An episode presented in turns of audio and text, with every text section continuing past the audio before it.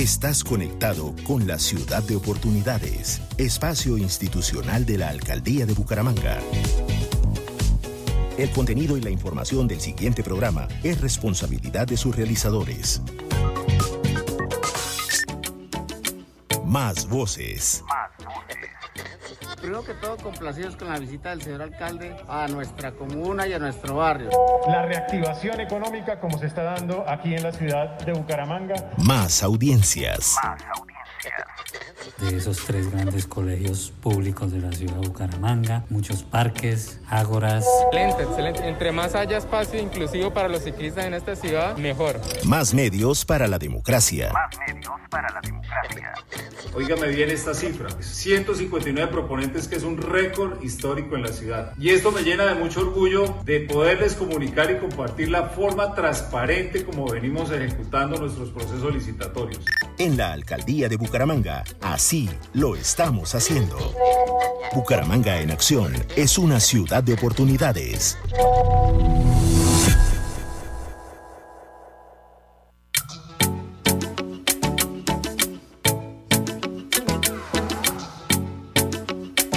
En este espacio institucional de la Alcaldía de Bucaramanga hoy vamos a conocer en detalle qué es la Unidad Técnica de Servicios Públicos de la Alcaldía de Bucaramanga, en qué consiste, qué funcionarios están allí y cómo es ese enlace con los habitantes de la ciudad bonita.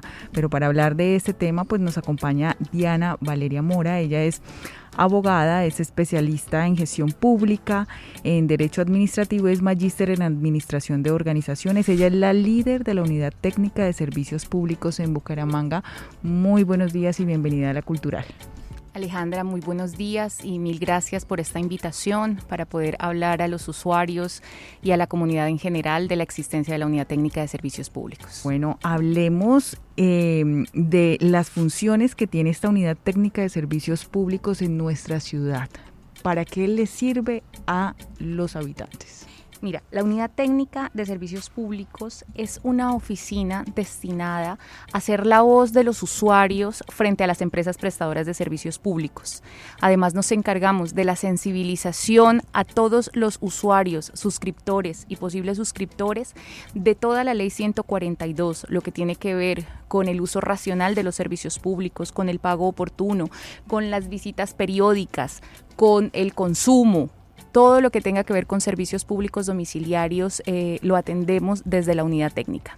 Bueno, ¿qué profesionales están allí a la orden del día para todas esas necesidades eh, que tienen los usuarios? Nosotros contamos con un equipo eh, en la Unidad Técnica de Servicios Públicos de un profesional o profesional universitario de carrera administrativa de la alcaldía, con una contratista abogada para apoyar todas las peticiones y con la líder, que soy yo.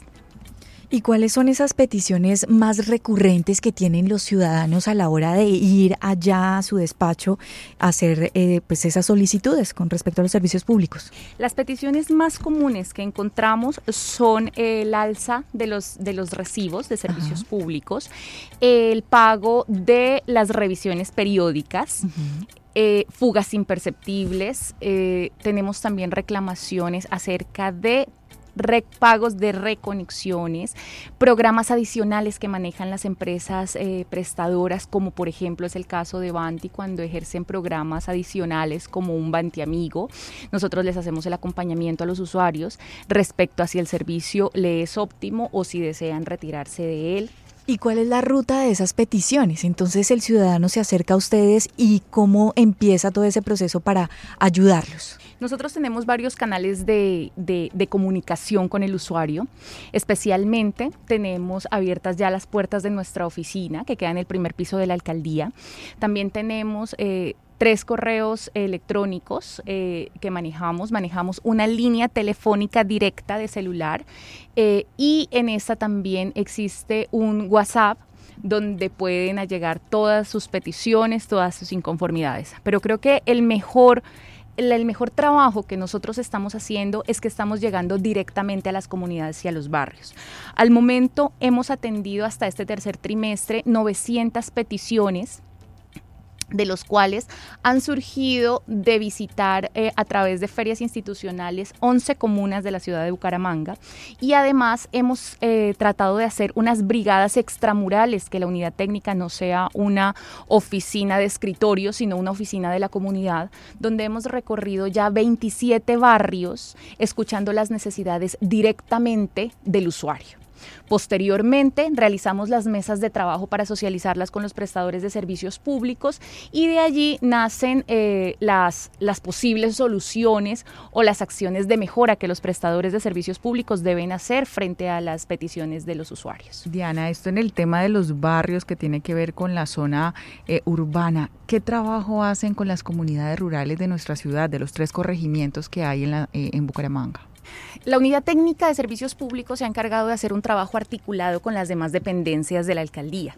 Es por ello que a través de planeación municipal hemos tramitado precisamente en este momento, estamos reviviendo un proyecto que hay para el corregimiento 1, 2 y 3 de la instalación del gas natural para ellos serían 182 kilómetros más de 1.500 familias beneficiadas eh, con este proyecto. Inicialmente avanzamos en la firma de un convenio donde se favorecerán tres veredas, 142 usuarios que vamos a conectar eh, su gas natural, que son eh, Miramar, El Aburrido y San Pedro Bajo.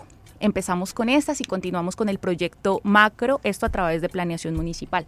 También estamos adelantando eh, en articulación con la Secretaría de Infraestructura el tema de acueductos veredales de tal manera que estas personas que hoy en día reciben eh, por tanqueta eh, su, su, servicio vital del agua, el día de mañana puedan acceder a estos acueductos veredales. Esas son las dos articulaciones que estamos haciendo en este momento precisamente para corregimientos. Esto es muy importante porque mejora la calidad de vida precisamente de estas familias de la zona rural que a veces toman eh, o, de boca tomas allí del río directamente el agua y hay enfermedades, está el tema de salud pública.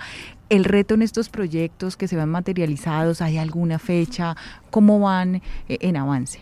El avance que tenemos en este momento es... Eh, al, finalizar este año queda firmado el convenio eh, para avanzar con la, con la conexión de gas natural para los tres para los tres veredas que te mencioné. Sí. El, proyecto macro, el grande, que es de los tres corregimientos, el año entrante, ya estamos en estudios de volver a hacer el análisis de cuántos serían los usuarios eh, de cuántas serían las, las familias beneficiadas, cuántos serían eh, los kilómetros que habría que extender la red. Eso eh, estamos ya en ese estudio. el año entrante ya se concentraría más el, el, el, proyecto y el, estudio técnico. Muy, muy importante. Y en tanto acueductos veredales, estamos arrancando para este año con el mantenimiento de unos existentes y el propósito es el año entrante construir eh, los nuevos eh, acueductos veredales. Precisamente iba para allá, ¿no? Cuando usted se sienta en ese, en, ese comité o en el consejo de gobierno que hace el alcalde Juan Carlos Cárdenas, ¿cuál es el propósito? ¿Cuál es la proyección que tienen ustedes que se le debe entregar a la ciudadanía terminada esta administración municipal? Tranquilidad. Ajá. Ese es el propósito del alcalde Juan Carlos, es brindarle tranquilidad y un mejor vivir a estas comunidades abandonadas y como él mismo lo llama, con tantos pendientes históricos. Hemos trabajado, hemos volteado a ver a esas comunidades olvidadas, estamos visitándolas, no trabajamos desde la alcaldía, trabajamos desde la necesidad frente a ellos y, este ha sido nuestro propósito, eh, eh, hacer el diagnóstico en terreno y poder así, después desde el escritorio, tratar de resolver con los proyectos venideros. Bueno, pues estaremos muy pendientes de todas las actividades que realiza la Unidad Técnica de Servicios Públicos y eh, también es importante en estos espacios contar la agenda que tienen eh, en las ferias institucionales que vienen siendo los viernes. este viernes, hay eh, nuevamente... Este viernes tenemos, tenemos feria institucional. Una, una, directriz del alcalde Juan Carlos Cárdenas es no dejar de llegar a la comunidad. Es por ello que todos los viernes indefinido hasta que dure la administración de Juan Carlos Cárdenas. Habrán ferias institucionales, a no ser que haya alguna excepción. Eh, sin embargo, esa es la, directriz que hemos recibido. En estas ferias institucionales logramos llegar directamente al usuario. Eh, podemos recibir sus necesidades y a través de las mesas de trabajo con los prestadores darle resolución a esto. Otro trabajo importante que estamos haciendo desde la Unidad Técnica de Servicios Públicos precisamente para esas comunidades de corregimientos y veredas olvidadas, es, que es lo que tú me estás preguntando Alejandra, es que el pasado primero de agosto hicimos desde la unidad técnica una solicitud a la Comisión Quinta del Senado para solicitar un debate político de el alza de los costos del gas licuado propano. Esta es una, una dolencia de todas las personas que viven en estas zonas apartadas, en estas veredas y en estos corregimientos donde ya están pagando un cilindro de gas en aproximadamente 82 mil pesos. Hicimos esta solicitud, eh, solicitud que se dio con éxito porque el pasado 31 de agosto eh, se, se dio el debate con el presidente de Ecopetrol, con el director de, de la CRAC, y con el ministro de Minas de lo cuales eh, los resultados hasta el momento eh, fueron explicaciones que no favorecen a los, a, los, a los habitantes y a los usuarios. Es por ello que desde la unidad técnica también trataremos de adelantar un, proyecto o una solicitud al, al, ministerio donde se pueda tratar de acceder a unos subsidios para este tipo de, de gas. Es que es muy difícil porque hay tantas necesidades, ¿no? De muchas personas en diferentes comunas y sobre todo dificultades en materia de legalización para que puedan entonces ustedes entrar a ah, operar. ¿Cómo es ese proceso? Para explicarle a la gente. Yo, eh, eh, digamos que esa es una, una de las explicaciones que siempre les doy. La voluntad de la administración está absoluta. De hecho, la voluntad de los prestadores de servicios públicos está lista pero nosotros tenemos que contar con una ley y tenemos que contar con una normatividad vigente. Esto es a través de la responsabilidad que maneja planeación municipal, a través de los certificados que tiene que emitir de alto, bajo, mediano riesgo o cuando es zona protegida. Por lo general este tipo de asentamientos eh, pertenecen a este tipo de zonas y se nos dificulta mucho entrar con la, con la extensión de los servicios públicos, llámese agua, llámese gas o llámese energía. De todas maneras, eh, tratamos de adelantar el mínimo vital, como por ejemplo con, la, con el acueducto, con una pila pública o con la ESA, eh, contadores prepago. Tratamos de hacer lo que esté a nuestro, a nuestro alcance para que estas comunidades, pese al, a la desventaja que tienen por encontrarse en un sitio de alto riesgo o en una zona protegida, puedan acceder a los servicios públicos. Y también contamos con el apoyo de las empresas prestadoras, están haciendo un trabajo social. Ese ha sido un llamado a través de, eh, en nombre del, del, alcalde Juan Carlos Cárdenas y la Unidad Técnica de Servicio Público, ha llamado a los, a los prestadores a hacer un servicio más social no un servicio de empresa cliente, sino un servicio de empresa ciudadano, que sea un tema más social, de tal manera que por ejemplo, el acueducto está trabajando un programa muy interesante que se llama El Gerente con la Gente y de la mano de la unidad técnica estamos visitando comunidades. O la ESA está manejando un programa que se llama...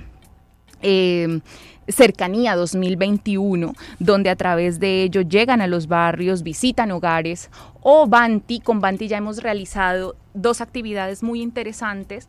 La una la hicimos en cuatro barrios de la ciudad con el Banti móvil.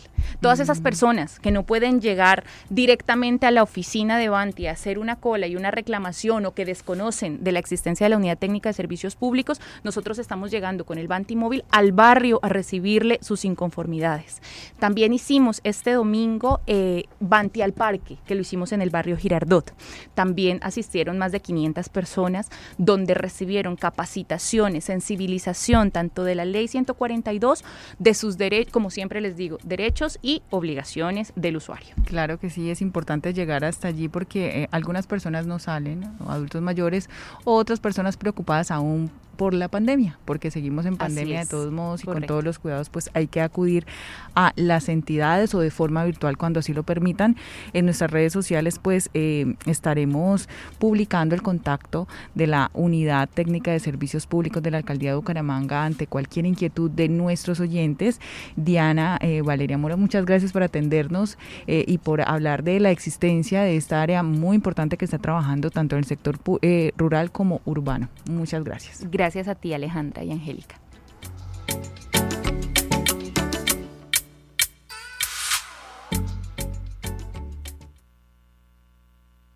En la alcaldía de Bucaramanga, gobernar es hacer. Esta es nuestra ciudad de oportunidades, espacio institucional de la alcaldía de Bucaramanga.